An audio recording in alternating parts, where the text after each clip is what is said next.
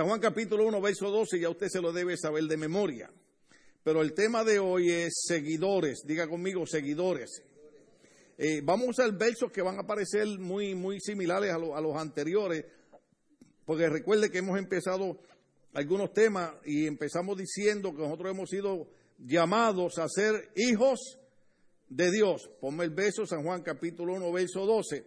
La Biblia dice, más a, a cuanto los recibieron, a los que creen en su nombre, les dio el derecho de ser hijos de Dios. Dios nos llamó a ser sus hijos por la fe en Jesucristo. Pero también dijimos que el Señor nos llamó a ser hijos, nos llamó a ser pescadores de hombres, ¿se recuerdan? Y nos llamó a ser siervos los unos de los otros. Y leímos unos versos que nos confrontaron un poquito, pero hoy queremos eh, recordar que hemos sido llamados a ser hijos de Dios, pero también Marcos capítulo 1, verso 17 dice algo muy importante, vamos a leerlo. Dice ese verso, vengan y qué, síganme, les dijo Jesús, y los haré pescadores de hombres. Nosotros habíamos mencionado que hemos sido llamados no solamente a ser hijos de Dios, sino también a ser pescadores de hombres. Y claro, para ser pescadores de hombres tenemos que número uno, estar seguro que nos hemos convertido en cristianos de verdad. Porque lo único que nos convierte en pescadores de hombres es esa pasión, esa, esa, esa vocación en nuestro corazón de que entendemos que la gente necesita el mensaje de salvación que nosotros tenemos. Cada uno de nosotros, si hoy meditamos en nuestras vidas, podremos decir que gracias a Dios por el Evangelio, Hoy tal vez estamos vivos, gracias a Dios por el Evangelio. Hoy no somos alcohólicos, gracias a Dios por el Evangelio. Hoy no somos drogadictos, gracias a Dios por el Evangelio. Podemos hablar tantas cosas hermosas y maravillosas. Hoy yo estaba en, mi, en mi chequeo que me hago todos los años médico, ¿verdad? Gloria al nombre del Señor. Y gracias a Dios la doctora me dijo, estás bien, estás como un nene. Yo dije, ¿estás segura, doctora? Eh, eh, eh, dígamelo bien, que yo no entiendo bien inglés. Me dijo, no, no, no, tú estás, tú estás como un nene. Y yo miraba a Cindy y me reía, usted sabe, alabado sea el Señor. Y, y bueno, y seguimos, seguimos para, para, para, adelante, gloria al nombre de Cristo para siempre. Pero yo decía, cuando ella me preguntó, ¿tomas licor? ¿You drink alcohol? Y yo le dije, hace 45 años que no tomo alcohol. Y ella se me quedó mirando sorprendida. Y le preguntamos, ¿hay algún problema? Y dice, no, no, no, todo está bien. Pero ellos siempre preguntan, ¿usted fuma? ¿Usted bebe? Pero ¿sabe por qué llevo 45 años sin tomar licor?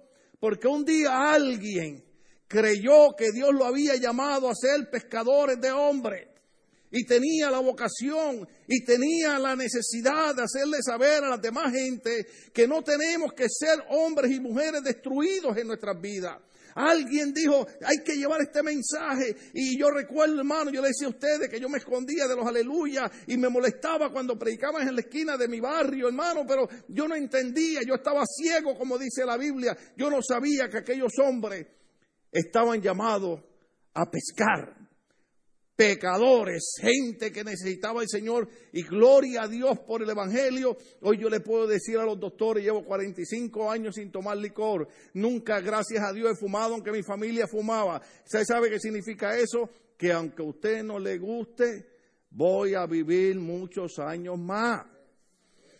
Y usted va a sufrir porque yo le voy a seguir predicando y le voy a seguir diciendo lo que decía mi pastor.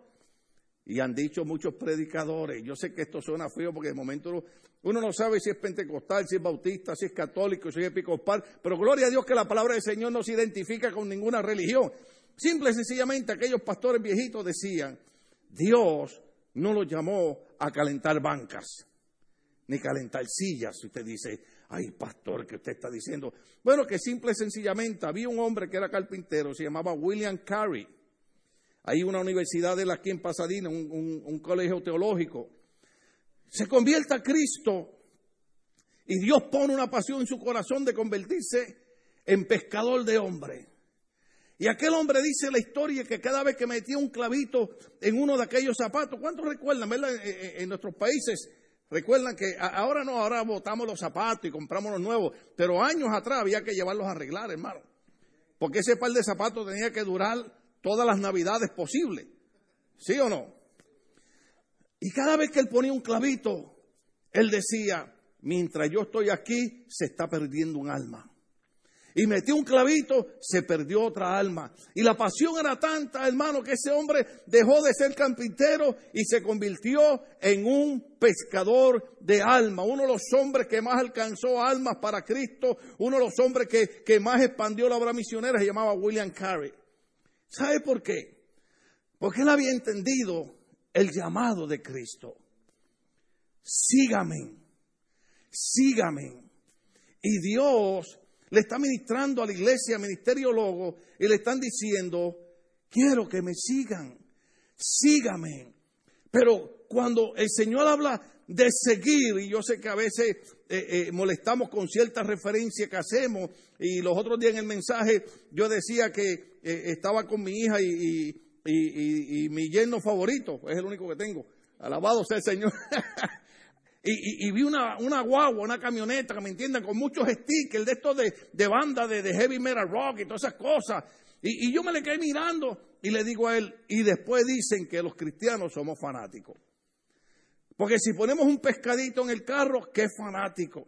Si ponemos una pamolita que significa el Espíritu Santo, ¿qué fanático? Pero déjeme decirle algo. Si usted no lo es, usted conoce personas que son seguidores de un jugador sobresaliente de nuestros equipos favoritos. Yo sé, hermano, yo, yo no tengo problema. Yo le digo a los hermanos, si gana tu equipo y me regalas una camisa de tu equipo, yo me la pongo. Y una vez alguien que ganó su equipo me regaló una camisa con un número. Y yo le dije, ¿de quién es este número? Y me dice, es del jugador fulano de tal, que ha hecho tanto y cumplió tantos años y vive aquí, hermano. Y en, y en minutos me detalló toda la vida de ese jugador. Y yo me le quedé mirando y le dije, wow, oye, qué capacidad de retención tú tienes. Y después para molestarlo le dije, ¿tú sabes cuáles son los cuatro evangelios?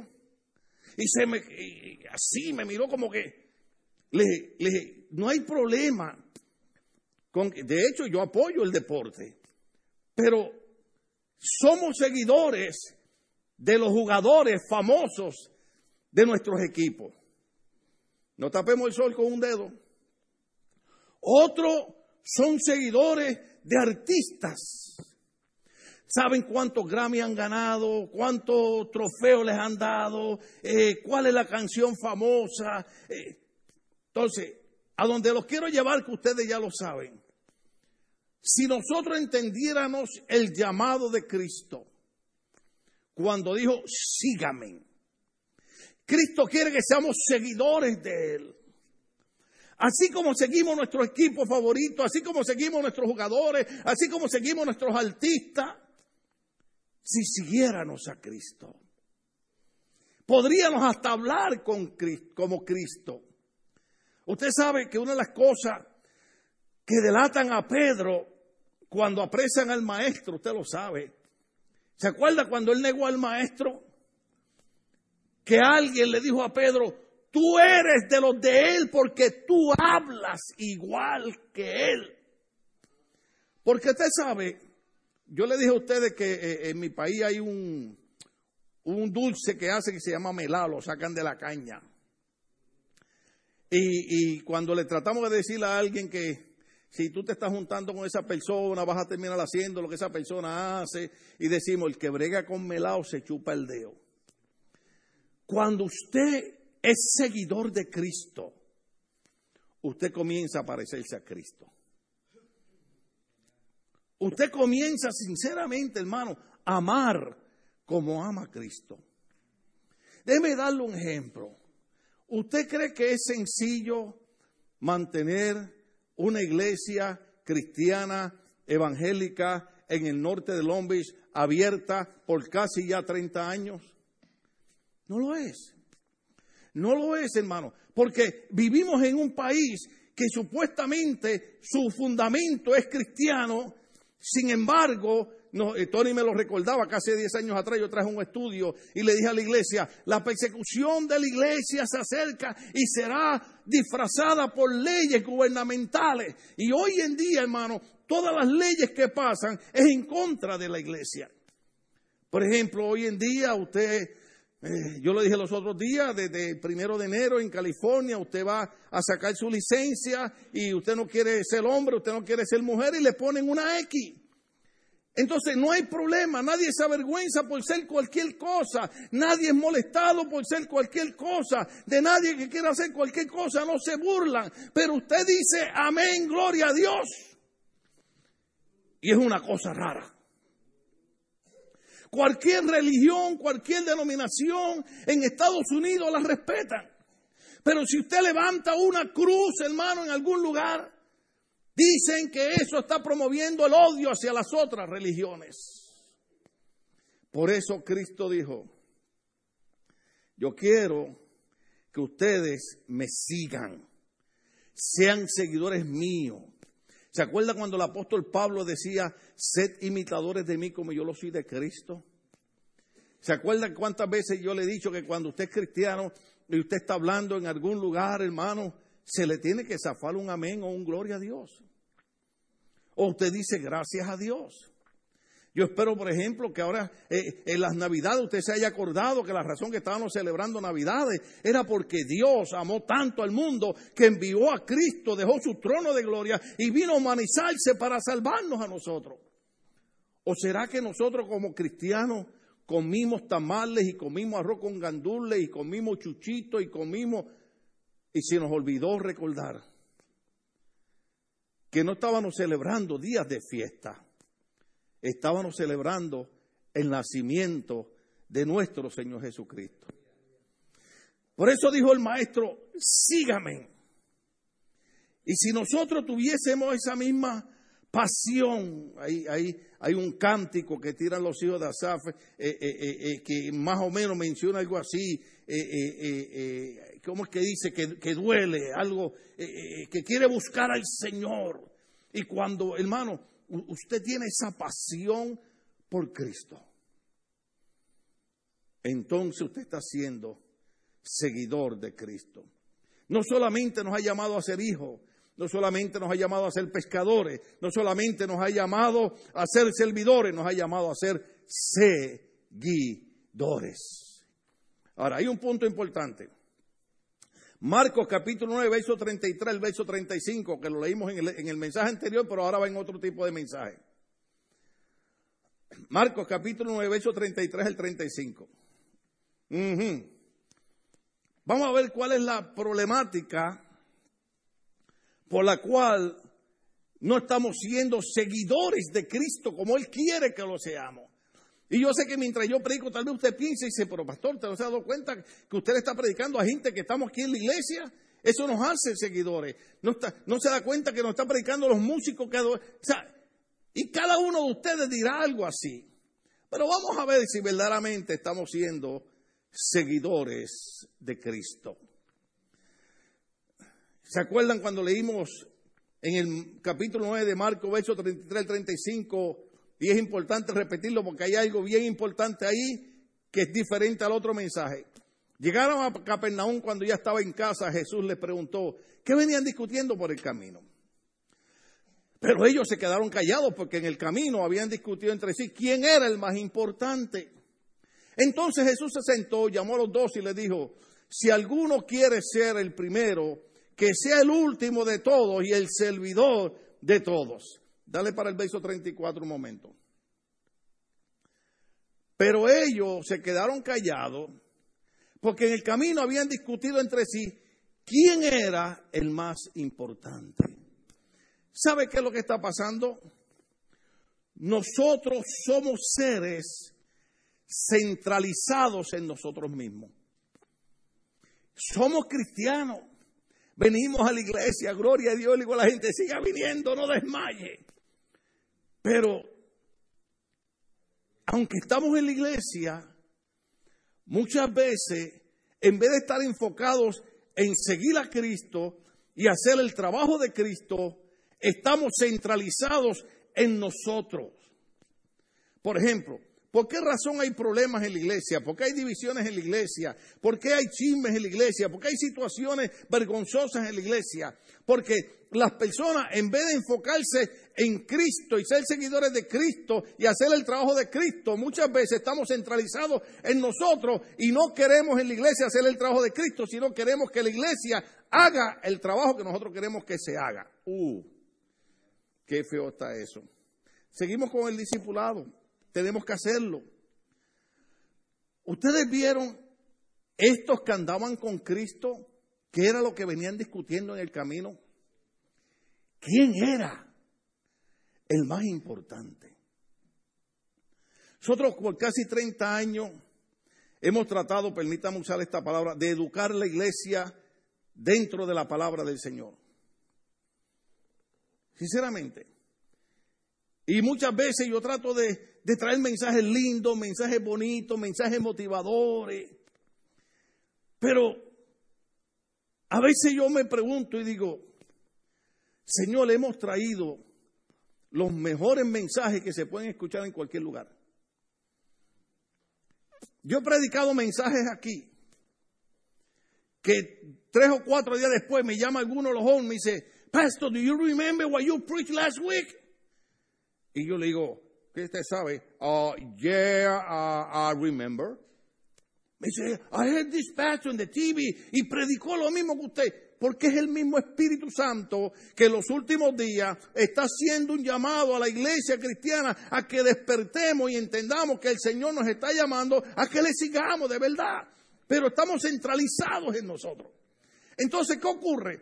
Que a veces viene a la mente el pensamiento, ¿se acuerda cuando el apóstol Pablo escribía a la iglesia y le decía, quisiera escribirles como si fueran gente madura, pero tengo que escribirles como si fueran niños. Ese es Pablo escribiendo, yo no sé qué lo estoy diciendo, es Pablo. Y Pablo dice, porque habiendo celos, contiendas, peleas, envidias, egoísmo, y usted póngale por ahí para abajo toda la lista que usted quiera. Y nosotros lo centralizamos en esto. Pablo pudo haber dicho, no les puedo escribir como a personas maduras porque ustedes como seres centralizados en ustedes se están portando como niños. O sea, muchas veces ocurre lo que dice la Biblia, cuando usted lee el libro de Santiago, dice, ¿de dónde vienen las peleas y las luchas y las batallas? ¿No son de nuestras propias pasiones? Cuando nosotros olvidamos que hemos sido llamados a ser hijos de Dios, que hemos sido llamados a ser pescadores de hombres, que hemos sido llamados a ser servidores, que hemos sido llamados, recuerden el mensaje del domingo, a pertenecer a una familia y que también hemos sido llamados a ser seguidores. Cuando olvidamos a quién servimos, cuando olvidamos a quién seguimos, nos concentramos en nosotros. Queremos que las cosas se hagan a nuestra manera. Muchas las veces, hermano, y esto pasa en toda iglesia, yo sé que es difícil que los pastores reconozcan esto, pero en toda iglesia, hispana, americana, africana, como sea, en toda iglesia siempre llegan personas que piensan que Dios los llevó ahí para cambiar la iglesia. Y no entiende que la iglesia está ahí y Dios lo llevó ahí para que él oyera el mensaje de la palabra y él fuera el que cambiara. Ahora, hay versos bíblicos bien desagradables. Hay un verso bíblico que dice, usted lo busca y después me dice, pastor, aquí está. Dice, no echéis las, ¿a qué? ¿Las perlas a quiénes? ¿Cómo? Alguien dijo los cerdos, otros dijeron los puercos, los coches, ¿qué más? Los marranos, ¿qué más? Los oin oin. O sea, ese verso bíblico es desagradable porque sabe lo que está diciendo. Que hay veces que usted no puede perder el tiempo con personas que no quieren mejorar en la vida. Uf, Qué feo está eso. Yo quiero que usted entienda eh, eh, en el problema que ustedes me meten a mí, yo soy el pastor de esta iglesia. Porque a mí es el que me toca verbalizar, a mí es el que me toca darle audio a lo que está escrito. Si usted no lee la Biblia en toda la semana, usted vive feliz, pero cuando viene a la iglesia y el pastor dice, la Biblia dice así, la Biblia dice así, y la Biblia dice, no echéis las perlas a los cerdos porque hay gente que no quiere mejorar, usted dice, ¿quién piensa el pastor que es? Yo solamente soy servidor de ustedes, hermano. Cuando yo estoy predicando, yo no estoy siendo la figura principal, yo soy el sirviente de ustedes. Y estoy aquí siendo la voz del Espíritu Santo para recordarle a ustedes a que ustedes han sido llamados, han sido llamados a ser seguidores de Cristo. Pero no podemos hacer el trabajo de Cristo efectivo. ¿Sabe por qué? Porque esas pasiones que combaten en nosotros. ¿Lo han leído en el libro de Santiago? El apóstol Pablo hablaba y decía, hay una lucha entre la carne y el espíritu. Yo cuando predico, después oigo mi mensaje, digo, hoy Señor, como que me metí un poquito fanático ahí, como que me fui un poquito extremista ahí. Pero ¿sabe qué, hermano? De la única manera que nosotros podemos resistir como cristianos es dando la batalla. Mm. Cuando usted estudia la Biblia, usted va a encontrar que todos los hombres de Dios tuvieron que dar batalla. Sansón tuvo que dar batalla. Josué tuvo que dar batalla. Caleb tuvo que dar batalla. Moisés tuvo que dar batalla. Abraham tuvo que dar batalla. La batalla de, de, Abraham fue peor que cualquiera.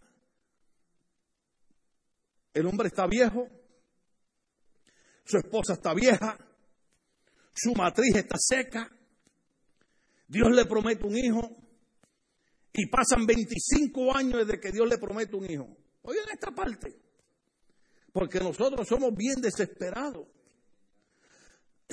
Ah, pastor, que un día en la iglesia me profetizaron y hace cuatro años de eso. Pues te tengo noticia.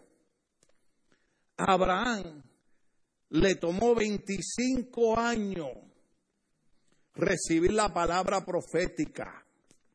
Dios le había dicho, si puedes contar las estrellas de los cielos, podrás contar tu descendencia. Si puedes contar la arena del mar, podrás contar tu descendencia. Y Dios le prometió un hijo poderoso, la mujer estéril, los dos viejos, pasados de la costumbre, dice la Biblia, de las mujeres. Y aclaro, ¿verdad? De la costumbre de las mujeres. Porque leí que alguien puso ahí en Facebook algo que me llamó la atención, se lo enseñé a Cindy, pero no me atrevo a compartirlo con ustedes porque eh, con mi esposa yo puedo compartir cosas, puedo compartir con usted, pero yo compartí esto con ella, alguien que puso en Facebook. Y esos hombres que les gusta estar con las cejas sacadas y con arete y bien maquillado, ¿también le viene la menstruación? Ahora, ojo aquí. Yo estoy diciendo usted no puede hacer eso. Fue una pregunta que alguien hizo. Porque hay hombres que quieren ser tan lindos que ya parecen mujeres. Y entonces alguien preguntó si a ellos también le venía el periodo.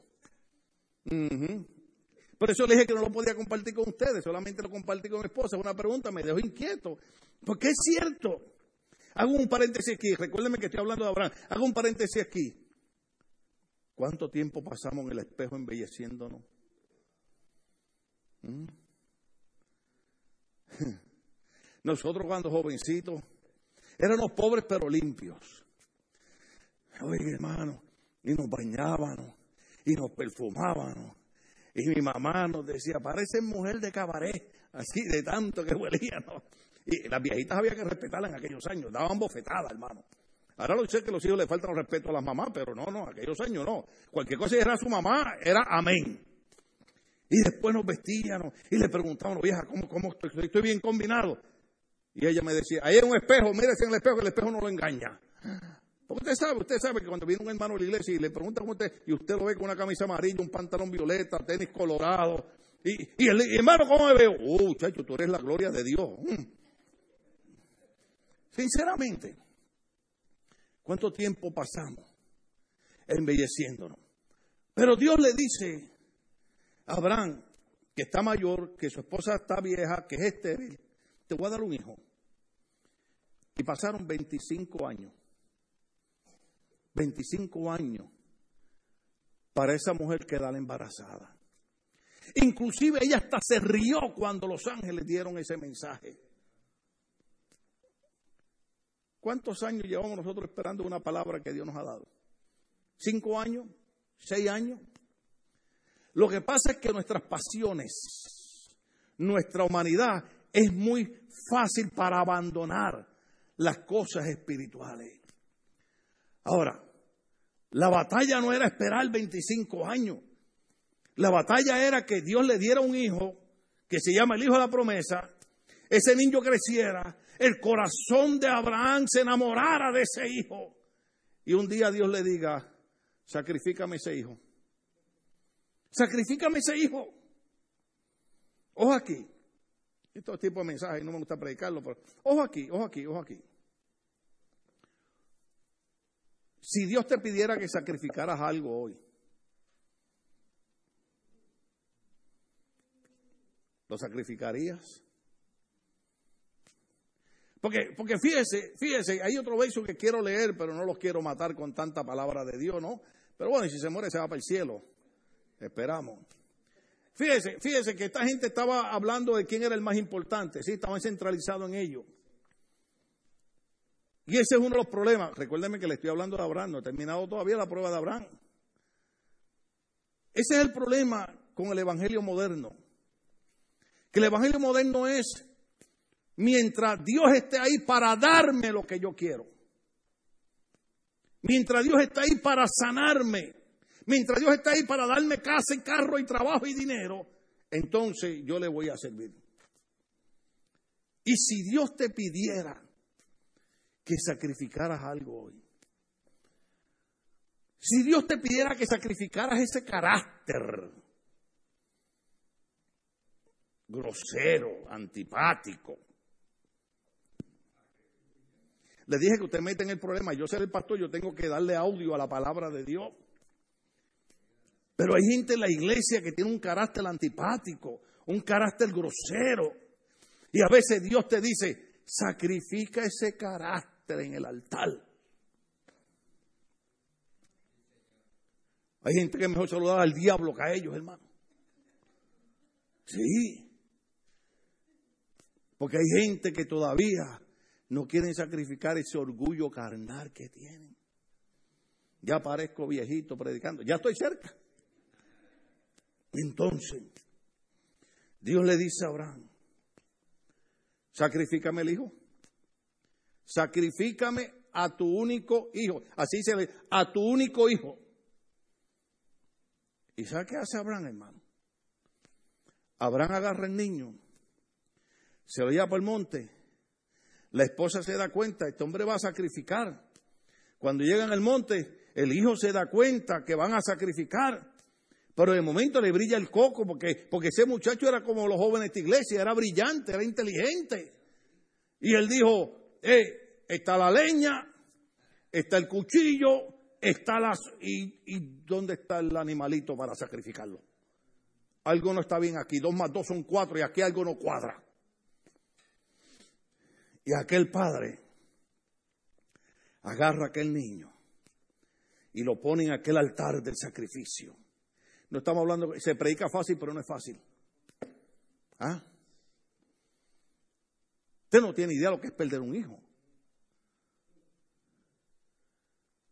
Mucha gente por mis espaldas hablaron, ah, cuando el pastor va a confiar en Dios, que ya pasó. Yo le, yo le acepto a una persona que me diga a mí cómo pasar esto cuando se le muere un hijo a ellos. ¿Cuántos estamos aquí? Pero a pesar de Dios haberse llevado a mi hijo, no en un accidente de la calle, no borracho, no drogado, en esta iglesia sirviendo a Dios.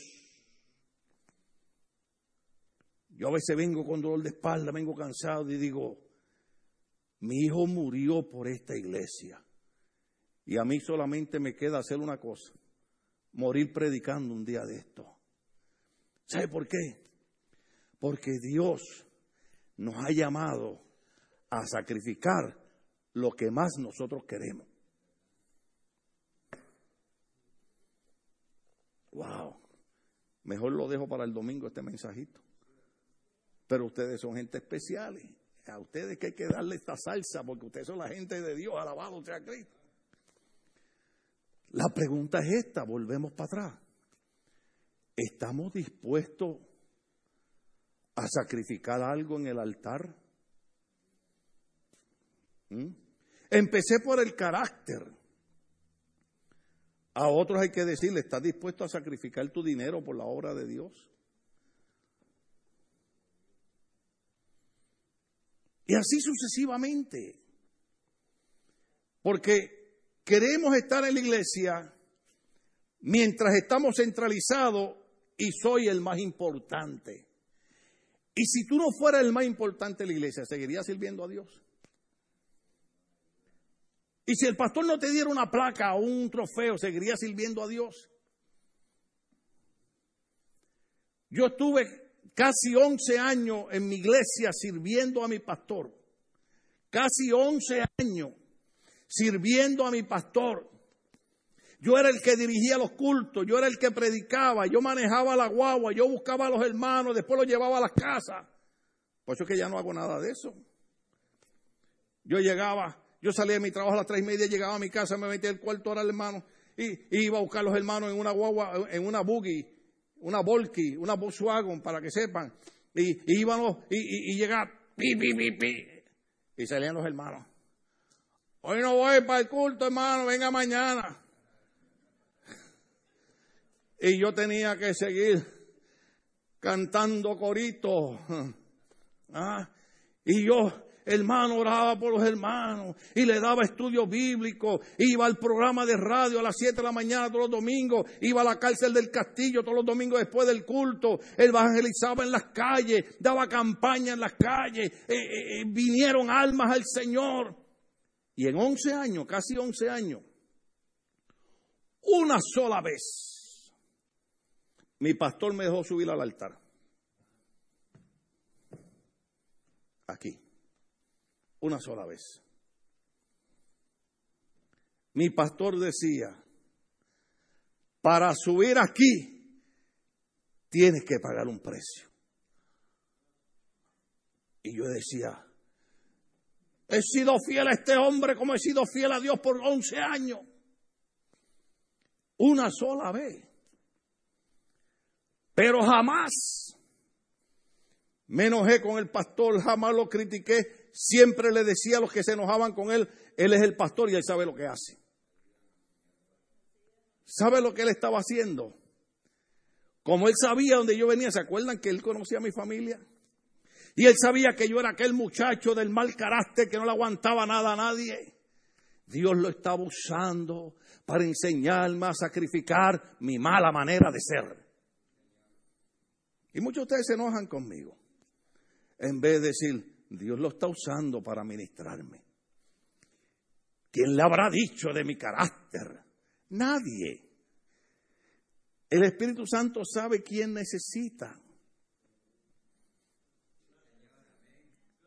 Y aquel hombre levantó su cuchillo para sacrificar en el altar a su único hijo. Y se le apareció un ángel y dijo, detente, no lo haga, porque ahora veo que tienes temor a Dios. Por ejemplo, yo he visto muchos hermanos fallar en que, por ejemplo, a veces tenemos un culto especial en la iglesia. Ah, se nos fue el tiempo, qué pena. Seguimos. De verdad. Yo los veo así como medio borrachitos, así como... Hay veces, hay veces que tenemos un culto especial en la iglesia. A veces el Señor me ha dicho, haz este culto en este día. Digo, Señor, va a estar difícil. Y yo le digo a los hermanos, hermanos, tal día tenemos un culto especial, invitamos a un hermano especial y va a haber algo especial. Y muchos hermanos me dicen, pastor, me disculpe, ese día no puedo llegar al culto porque tengo algo que hacer. Dios los estaba probando, Dios los estaba llamando a ver si estaban dispuestos a sacrificar aquello por Él y no lo hicieron. Yo voy a repetir algo que hice hace un par de cultos en la reunión de líderes. Dije, Yo doy gracias a Dios por buenos líderes que hay aquí, que siempre consideran la obra de Dios. Y mencioné a Tony, ¿se acuerdan? Mire, usted es adulto, usted puede hacer lo que usted le dé la gana, pero cuando usted es seguidor de Cristo y usted sabe que Dios lo ha llamado a trabajar en su obra, usted quiere hacer las cosas siempre preocupado por la obra de Dios. Y Tony no se va para ningún lado sin llamarme y decir, pastor, estoy planeando una salida con mi familia para tal fecha. ¿Hay algo? ¿Podemos salir de esa fecha? Él no me está dando, eh, pidiendo a mí si yo lo puedo dejar ir o no, no, no es ese, ese no es el paso. El paso es que él está preocupado. Si acaso él necesita estar en algún culto especial que estemos dando. Le digo, no, Tony, tranquilo, estamos bien. Y aunque hubiera algo, yo le digo, estamos bien, vete con tu familia, porque usted sabe cómo Tony nos ayuda aquí. Pero lo que me llama la atención es que Tony no hace nada sin compartir con el pastor. Yo he visto otros que simple y sencillamente se van. Y uno no sabe dónde están. Otro dice, el pastor no me tiene que dar permiso. Amén, gloria a Dios. Yo sé que yo no te tengo que dar permiso, pero Dios está probándote como probó Abraham a ver si está dispuesto a sacrificar algo por su obra. Oh.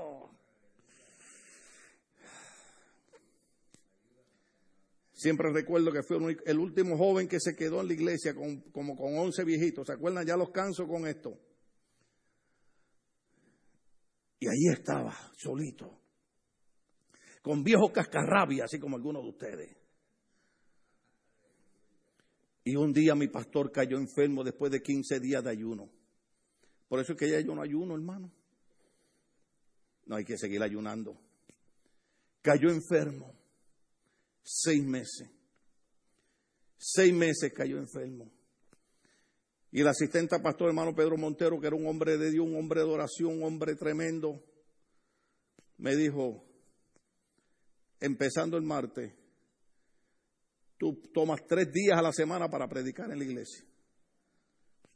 Yo no era predicador, pero había algo. Yo había sacrificado la amistad de aquellos jóvenes en mi iglesia. Porque yo le dije a aquellos amiguitos en la iglesia, yo no vine a la iglesia a jugar con amiguitos, yo vine a servir a Dios. Y ellos se fueron y dije, pues yo me quedo aquí, Dios me trajo aquí, yo me quedo aquí y aquello parecía un desierto.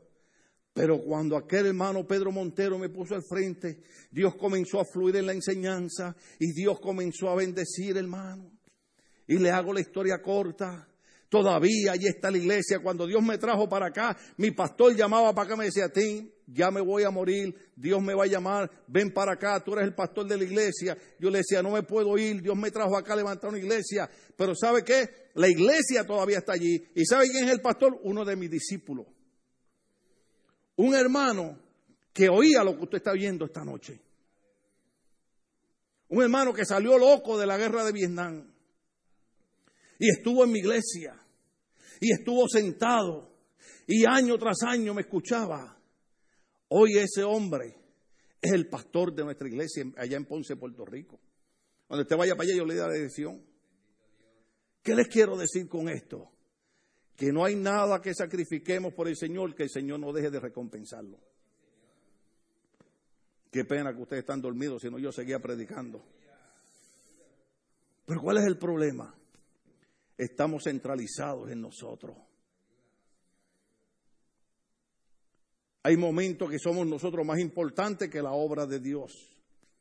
Y después nos atrevemos a criticar la iglesia. Cuando alguien critica la iglesia, usted tiene que pensar, ¿cuántas veces yo he dejado de ayudar a la iglesia por ir a complacer mi, mi humanidad? Yo no estoy hablando que usted no puede tomar vacaciones, eso es lógico. Eh, no, usted tiene que salir más, pero estoy hablando de, que hay gente que yo veo su corazón porque dicen, yo soy seguidor de Cristo. Yo no soy seguidor de, ¿cómo se llama este hombre que, golea mucho, este, del Real Madrid, este, que lo cambiaron ahora, este, ese, ese, ese mismo, eh. Usted me recuerda a los predicadores, ¿verdad? Porque eh, había un predicador amigo mío que estaba predicando y decía, hermano, y cuando Josué se metió al arca, y Josué en el arca, y un hermano dijo, no era Josué, era Noé, ese mismo es. Sorry, yo estoy igual. Y hermano, la pregunta en esta noche es, ¿de quién somos seguidores? ¿Estamos siguiendo a Cristo? ¿Estamos de verdad dispuestos a esforzarnos por la obra de Cristo? ¿Estamos dispuestos a tomar un mensaje como el de hoy y decir, ¿sabe qué, Señor? En vez de yo enojarme con el pastor, te doy gracias porque tú me amas tanto que lo que quieres es formar mi vida, darme, Señor, una, una dimensión diferente. Tú quieres, hay gente aquí que Dios quiere sacarlo del vicio que está año tras año. No estoy hablando de vicio de beber, del vicio de simplemente entrar y salir. No, Dios está llamando a la iglesia a despertar, a levantarse y decir, de hoy en adelante soy seguidor de Cristo, voy a sacrificarme por Cristo. Cristo va a ser primero, la obra va a ser primera. Dios está llamando a la iglesia a eso. No al pastor nada más. Dios me puede llamar mañana a su, a su presencia. Pero nada, no, no se alegre mucho, que creo que Dios todavía me va a dar un tiempito más con ustedes. Ah, sí, porque hay gente aquí que todavía necesita que... Yo lo veo que ustedes están ahí como los boceadores. Yo estoy predicando y yo lo veo que ustedes hacen... ¡Woo! ¡Woo! Yo estaba en la reunión el, miércoles allá eh, eh, en Los Ángeles de pastores y un pastor predicó y yo fui para allá y le digo, siervo, hermano, ese mensaje fue para mí, estaba ahí, me estaba dando bofetadas para todos lados. ¿Usted alguna vez ha estado en un mensaje que usted siente que el mensaje es solamente para usted? y yo decía, pero señor, pero que yo estoy aquí tranquilito, porque este hombre la agarró conmigo. Pero así es Dios. Pero cada vez que Dios trata con nosotros, como está tratando hoy, es porque nos ama porque quiere superarnos, quiere llevarnos a un nivel diferente al que estamos. ¿Sabe qué quiere Dios este año? Que dejemos las cosas viejas. Yo sé que suena broma, pero un predicador dijo, no que dejes la vieja, sino las cosas viejas. Y empecemos cosas nuevas. Y una de esas cosas nuevas es, yo soy seguidor de Cristo. El Señor me llamó a ser seguidor de Él y yo me voy a esforzar y yo voy a trabajar para su obra y yo voy a honrar su nombre, porque el apóstol Pablo dijo que estaba hasta dispuesto a morir por el Evangelio. Terminamos con Marcos capítulo 10, verso 35. Marcos capítulo 10, verso 35. Aleluya. Capítulo 10, verso 35. Se le acercaron Jacobo y Juan y José Bedeo. Maestro le dijeron, Queremos que, nos conceda lo que te vamos a pedir. Sigue un poquito. ¿Qué quieren que haga por ustedes? Sigue. ¿Se acuerdan que primero Jesús sabía que ellos estaban hablando de quién era el más importante? Ahora vienen ellos, porque primero están hablando allá entre ellos. Y cuando Jesús les pregunta, ellos, chitón decimos nosotros, ¿verdad? No, maestro, no sé, estamos hablando del frío que hace. Jesús le dijo, ustedes quieren ser importantes, sean servidores. Pero ahora, viene, ahora vienen ellos, llaman al maestro. Lo llaman. Y le dice, concédenos que en tu glorioso reino uno de nosotros se sienta a tu derecha y el otro a tu izquierda. Le preguntan al maestro y le piden al maestro. Queremos gloria para nosotros. Porque mira la palabra, concédenos que en tu glorioso reino. O sea, ¿qué dijimos hace un rato? Estaban centralizados en ello. Hermano, déjeme decirle algo. La Biblia dice, haced morir vuestras pasiones carnales en vosotros.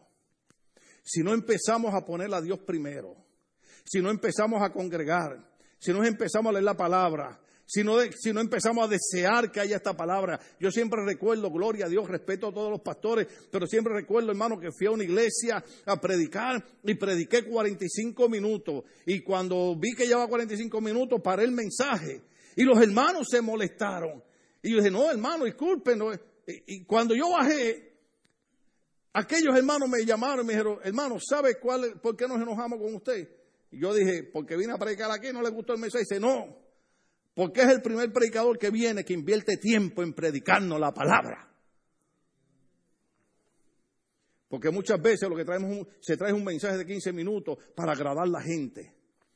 El apóstol Pablo y Pedro, específicamente Pedro en el, en el día Pentecostés, dijo, si yo busco agradar a los hombres, no soy siervo de Cristo.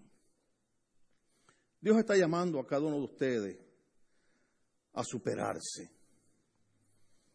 Yo sé que es difícil uno hablar, a menos que uno no tenga una película de todas las cosas lindas que hemos visto a Dios hacer en nuestras vidas. De cómo Dios nos permitió en nuestra juventud. Yo oro por los jóvenes de ahora, hermano. Y digo, Señor, tienen tanta tecnología, tienen tanta bendición, no tienen lo que nosotros teníamos.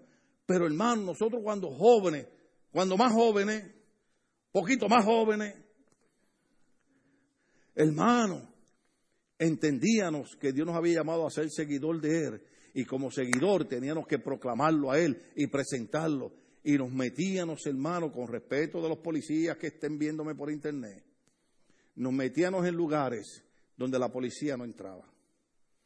No sé si era mi locura como joven, tal vez ahora no lo haga, pero yo me metí en lugares donde había gente metiéndose heroína en las venas en una esquina y otros borrachos tirados en un piso. Y yo me metía en esos vecindarios a predicar el evangelio de aquel que me dijo, sígueme sígueme, sígueme, porque somos seguidores de Cristo y Dios quiere que tú tengas experiencias con Él. Pero tenemos que desear venir a la iglesia. Una cosa he demandado de Jehová y esta buscaré. Que esté yo en la casa de Jehová. Ahora voy a cambiar el verso bíblico y que Dios me perdone. Todos los días que haya culto. Hoy yo le digo a la gente, yo entiendo que usted trabaja, yo entiendo que usted estudia, pero por lo menos los domingos llegue a la iglesia. Ah, pero los que llegan los viernes. Yo digo, eso, son, eso es carne, Señor. Tú estás preparando a esta gente para algo.